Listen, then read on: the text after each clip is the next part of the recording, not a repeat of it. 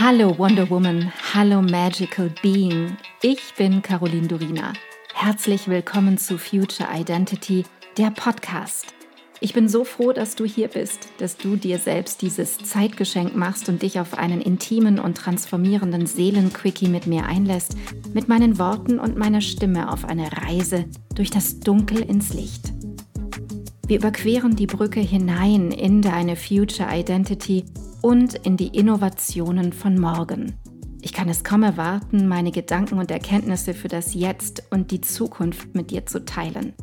Alles, worüber wir hier sprechen, geschieht für dich, für dein Jetzt, deine Vergangenheit und deine Zukunft.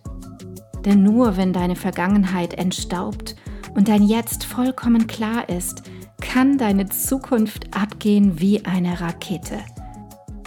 Lass uns furchtlos sein. Und let's begin the future now. Stell dir vor, ich habe wochenlang recherchiert, nach Büchern gesucht, nach Filmen, Dokumentationen und Artikeln gesehen und kaum etwas gefunden über den geschichtlichen Rückblick in Bezug zum Thema Frau und Geld. Wurde ich fündig? Kaum. Warum das so ist, dazu erzähle ich gleich mehr. Doch so wie wir heute in der westlichen Welt leben, ist es zumeist eine Selbstverständlichkeit, dass wir Frauen ein eigenes Konto haben, unser eigenes Geld verdienen, frei über unsere Ausgaben entscheiden können und natürlich rein prinzipiell in der Lage sind und das Recht dazu haben, unser Geld anzulegen und zu investieren, wie wir wollen. Doch ist dir bewusst, dass das erst seit sehr kurzer Zeit so ist und dass all das in vielen Teilen der Welt den Frauen immer noch nicht möglich ist. Wir vergessen das. Ich vergesse das und ich bin jeden Tag dankbar für mein Wissen und meine finanzielle Freiheit, meine Entscheidungsfreiheit. Das ist ein hohes Gut, das wir alle mehr schätzen dürfen. Am 23. Mai 1949 wurde gesetzlich festgeschrieben, dass Frauen mit Backup durch den Ehemann ein Konto bei einer Bank eröffnen dürfen. Interessanterweise dauerte es aber noch weitere 13 Jahre, also bis 1962, bis das in die Wirklichkeit umgesetzt wurde. Denn erst 1962 eröffnete die erste deutsche Frau ihr eigenes Bankkonto. Seitdem sind sage und schreibe nur 61 Jahre vergangen bis heute. Das ist nichts, absolut rein gar nichts. Das ist keine Zeit. Übrigens habe ich noch ein paar ganz interessante Dinge herausgefunden und recherchiert. Autofahren durfte die Frau bereits im Jahre 1901. Aus dieser Zeit stammen die ersten Werbeplakate der Automobilhersteller mit Frauen am Steuer und sie sind wirklich gefahren. Ist nicht nur auf dem Plakat so gewesen. Und auch das Wahlrecht für Frauen trat in Deutschland im Jahr 1918 in Kraft. Spannend, die Zahlen anzusehen. Denn Liechtenstein zum Beispiel zog erst 1984 hinterher. Ein weiteres interessantes Datum ist der 21. September 1903, denn damals ließ Bayern erstmals Frauen zum Studium zu und rasch folgten weitere deutsche Länder wie Hessen, Württemberg, Thüringen, Sachsen und so weiter. Im Gegensatz dazu dauerte es noch bis 1977, bis Frauen einen bezahlten Beruf ohne die Einwilligung ihres Ehemannes ausüben durften. Und das ist somit erst 46 Jahre her. Das ist auch nichts. Absolut rein gar nichts. Keine Zeit. Schon immer lag die Verwaltung und die Herrschaft über die Finanzen und die Herrschaft über das Geld in der Hand der Männer. Es drängt sich mir im Innern die Frage auf, warum? Warum war das so? Und was macht es mit uns Frauen im Heute, im Jetzt, dass uns der Bereich der Finanzen wie vorenthalten wurde, wir keinen Zugang dazu hatten. Und das meine ich gar nicht vorwurfsvoll. Es ist nur interessant anzusehen und es ist wichtig, das zu betrachten. Und die Frage zu stellen, wie wäre wohl der Verlauf der Geschichte gewesen, wären wir, wir Frauen, finanziell auf Augenhöhe gewesen. Nicht rein in der Ermächtigung oder in der Hierarchie drüber, sondern einfach nur auf Augenhöhe. Und ich habe mir die Frage gestellt, ob es in der Vergangenheit nicht doch Frauen gab, die sich das Recht genommen haben, sich um Geld und Finanzen zu kümmern und in eine gewisse Machtposition aufzusteigen, um das zu tun. und ich bin in der Geschichte ein wenig rumgereist, in der Geschichte der Frau. Beginnen wir einfach einmal ganz weit vorne oder andersherum gesagt ganz weit hinten. Im Jahre 1497 vor Christus bei Hatschepsut. Sie war Ägyptens erster weiblicher Pharao, eine Pharaonin und ebnete damit auch den Weg für Kleopatra. Auch wenn ihr genaues Vermögen nicht bekannt ist, Hatschepsut ging zudem als reichstes weibliches Staatsoberhaupt überhaupt in die ägyptische Geschichte ein. Sie musste hart dafür kämpfen, dass sie als Frau von ihren Untertanen an der Spitze des Staats akzeptiert wurde. Wenn wir weiter in der Geschichte zurückblicken, so finden wir einen Zusammenhang zwischen Frau und Geld bei der Göttin Juno, deren Beiname Moneta lautete, was so viel bedeutet wie die Warnerin oder Mahnerin. Sie war über ihre eigentliche Bedeutung der Göttin der Geburt, Ehe und Fürsorge noch die Schutzpatronin der frühen städtischen Münzstädte in Rom. Diese war wohl auf dem Kapitol in einem zum Juno-Tempel gehörenden Gebäude um 289 v. Chr. eingerichtet worden. Das ist zumindest ein Anfang, hier bei den Göttinnen, also die Schutzpatronin der Münzen, anzusehen. Es gab sogar eine Münze, auf der Juno Regina, Königin Juno, geprägt war. Reisen wir ein wenig weiter in der Zeit, denn natürlich gab es immer schon einflussreiche und auch mächtige Frauen, wenn auch wenige. Doch das sind, wie gesagt, eher die Ausnahmen und nicht selten standen sie im Schatten ihrer Ehemänner. Frauen blieb der Zugang zu Einfluss, Macht, freien Entscheidungen und auch finanziellem Reichtum in den Staaten und Kulturen über Jahrhunderte hinweg verwehrt, und das ist natürlich immer noch in vielen Ländern bis heute so. Ich finde es ziemlich beeindruckend, dass es Frauen gab, die sich dennoch durch nichts und niemanden aufhalten ließen und sich ihre Rechte erkämpften, ja vielleicht sogar einfach sich nahmen, ohne zu fragen. Ein Beispiel kennst du ganz sicher. Es ist die bekannteste und vielleicht am ältesten überlieferte Geschichte einer machtvollen Frau. Es ist die Geschichte der ägyptischen Königin Kleopatra. Man vermutet, dass sie im Jahre 69 vor Christus geboren wurde.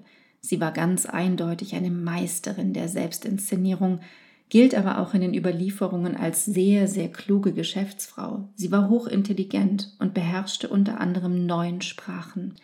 Sie war eine einflussreiche Herrscherin, setzte sich gegen etliche Widersacher durch und kontrollierte einige der größten Wirtschaftszweige des ägyptischen Imperiums, unter anderem die Weizen- und Papyrusproduktion. In den Hochzeiten besaß sie ein gigantisches Vermögen von umgerechnet fast 100 Milliarden Dollar. Wenn wir nun weiterreisen um die Welt und in die Geschichte der Frau und des Geldes hinein, um alles besser zu erfassen können, landen wir in Asien. Wir befinden uns im kaiserlichen China. Von 625 bis 705 lebte die chinesische Kaiserin Wu. Sie wird in vielen Schriften als die reichste Frau aller Zeiten bezeichnet. Das, was sich an ihrem Hofe abspielte, könnte man heute prima als Live-Soap-Opera durchgehen lassen, denn der Erfolg der Herrscherin beruhte auf Intrigen, Skandalen, Blutrausch, Betrug und raffinierten Machtstrategien.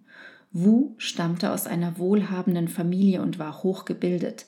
Sie herrschte über den gewinnbringenden Tee- und Seidenhandel entlang der berühmten Seidenstraße unglaubliche fast ein Viertel der damaligen weltweiten Wirtschaftsleistung werden bis heute Kaiserin Wu zugeschrieben. Sie zwang ihren ältesten Sohn auf den Thron zu verzichten und machte sich selbst zur Kaiserin. Zudem war sie die einzige Frau, die den Titel chinesischer Kaiser offiziell tragen durfte. Und nun geht es weiter, mitten hinein in das Jahr 1400. Isabella I. von Kastilien, die im 15. Jahrhundert lebte, hatte ihre Ersparnisse vermutlich nicht in einem Sparschwein aufbewahrt. Das gigantische Vermögen der Königin hätte die Größe eines dessen mit Sicherheit über die Maßen gesprengt. Auch sie hatte eine ausgezeichnete Ausbildung durchlaufen. Durch eine strategische Heirat mit ihrem Cousin Ferdinand von Aragon machte Isabella I. Spanien zu einem geeinten Königreich. Ein zweiter schlauer Schachzug war, dass sie ihr gewaltiges Vermögen dadurch nur noch mehr vermehrte. Sie war eine durchaus überzeugende Geschäftsfrau und die spanische Textilindustrie florierte unter ihrer Führung. Unser nächster Geschichtsstopp führt uns direkt zu Elisabeth I., die von 1533 bis 1603 lebte. Die Tochter von Heinrich VIII. und Anne Boleyn war 44 Jahre lang die Königin von England. Das Besondere an Elisabeth I. war, dass sie ihre Machtposition von keinem Mann beeinflussen lassen wollte und ihr Leben lang unverheiratet und kinderlos blieb. Ihre einzige Liebe galt ihrem Vaterland – so verhalf sie England zu neuer Blüte, politisch sowie wirtschaftlich und kulturell. Bis heute gilt Elisabeth I. als eine der größten Frauen der europäischen Geschichte, natürlich mit einem unglaublichen Vermögen. Sophie Auguste Friederike von Anhalt-Zerbst. Unter diesem Namen ist sie wohl kaum jemandem bekannt. Doch es kann sein, dass du sie sicher als Katharina die Große kennst. Es wird eine kleine Anekdote erzählt, denn als sie mit vier Jahren den Rocksaum des damaligen preußischen Königs küssen wollte, soll sie gesagt haben, seine Jacke ist so kurz, dass ich nicht herankomme. Ist er nicht reich genug, um sich eine längere zu kaufen? Das heißt, es hat schon gute Anfänge genommen in Richtung Geld. Sie besaß ein enormes strategisches Geschick und das bereits als Kind. Mit 16 heiratete sie den russischen Thronfolger Peter III. und entmachtete ihn im Juli 1762, nur wenige Monate nachdem er selbst erst Zar geworden war. Sie ist die einzige Herrscherin, der in der Geschichtsschreibung der Beiname die Große verliehen wurde. Aufgrund ihrer geschäftlichen Raffinesse, ihrem ausgeprägten Gerechtigkeitssinn und unnachgiebigen Charakter wurde die Kaiserin vom russischen Volk geliebt und als große Feldherrin bewundert. Würde Katharina die Große in der heutigen Zeit leben, wäre sie im Besitz eines gigantischen Vermögens von mehr als 1,3 bis etwa 1,5 Billionen Euro. Und es gibt noch mehr Frauen im Laufe der Geschichte, die über ein enormes Geschick, Wissen und Vermögen verfügen. Ich bin mir sicher, du bist gespannt, ein wenig mehr darüber zu hören. Wen gibt es denn heute noch so? Da wäre zum Beispiel Yang Huiyan mit 5,2 Milliarden US-Dollar Vermögen. Die 1981 geborene Chinesin erbt eines Tages, das wird noch kommen, ein riesiges Immobilienimperium von ihrem Vater. Sie ist auch schon selbst in der Immobilienbranche unterwegs und ist zu einer gestandenen Unternehmerin geworden, die jedoch schwer von der Rezession im Jahr 2007 getroffen wurde denn das einstige Vermögen von 16,2 Milliarden US-Dollar ist heute nur noch 5,2 Milliarden US-Dollar wert. Kommen wir zu Charlene de Cavallo Heineken. Sie stammt aus den Niederlanden und ist das einzige Kind von Freddy Heineken, der von 1971 bis 1989 CEO der weltgrößten Bierfirma war. Als ihr Vater verstarb, erbte Charlene ein Vermögen von 4,8 Milliarden US-Dollar und einen 50-prozentigen Anteil an dem Familienunternehmen. Sie hat immer instrumental an dem Wachstum des Bierkonzerns mitgewirkt. Die Powerfrau hat durch ihre Tätigkeit dafür gesorgt, dass sich auch ihr geerbtes Vermögen mehr als verdoppelt hat. Mittlerweile sind es rund 11,7 Milliarden US-Dollar Vermögen. Und eine Frau, die wir vermutlich alle kennen, Susanne Klatten. Sie ist die reichste Frau Deutschlands. Susanne Klatten gehören zusammen mit ihrer Mutter und ihrem Bruder fast 50 Prozent des BMW-Konzerns. Sie ist eine enorm smarte Geschäftsfrau, die sich nicht auf ihrem Familienerbe ausruht. Sie verfügt über etwa 16,2 Milliarden US-Dollar Vermögen. Werfen wir noch einen Blick nach Amerika hin zu Anne Cox Chambers. Sie ist die einzige noch lebende Tochter des Gründers von Cox Enterprise.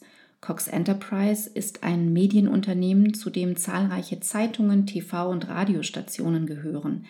Anne nahm bis vor kurzem noch eine aktive Rolle im Konzern ein.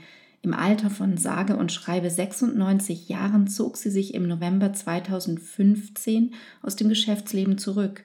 Sie verstarb im Alter von 101 Jahren in Atlanta und hinterließ die Summe von etwa 17 Milliarden US-Dollar. Und nun zum Schluss noch ein Blick nach Frankreich. Liliane Bettencourt war die alleinige L'Oréal-Erbin. Ihr Vater gründete einst die heute größte Kosmetikfirma der Welt. Sie war gerade einmal 35 Jahre alt, als ihr Vater starb. Im Jahr 2012 übergab sie die Verwaltung ihres Vermögens an ihre Tochter Françoise Betancourt-Meillet und ihren zwei Enkeln. Sie starb im September 2017 in Paris und hinterließ geschätzt ein Vermögen von 35 Milliarden US-Dollar. Ich hoffe sehr, dir ist von den ganzen Zahlen nicht schwindlig geworden und wir sehen, es gibt sie also, diese aufstrebenden Frauen, doch es sind wenige und es gibt sie vereinzelt. All diese beeindruckenden Frauen vereint mehrere Dinge. Es ist die Bildung, das Wissen, der Fokus, die Willenskraft, die Selbstermächtigung, die Unbeirrtheit und die weibliche innere Stärke inklusive der Intuition. Ich hoffe sehr, dir hat diese Folge Spaß gemacht und ich freue mich schon auf ein nächstes Mal.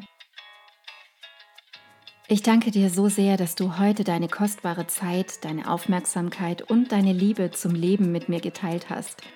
Ich hoffe, ich konnte dich auf deinem Weg zu deinem wundervollsten Ich in der Zukunft inspirieren. Vergiss nicht, einen Blick in die Show Notes zu werfen. Dort findest du alle wichtigen Informationen und Links.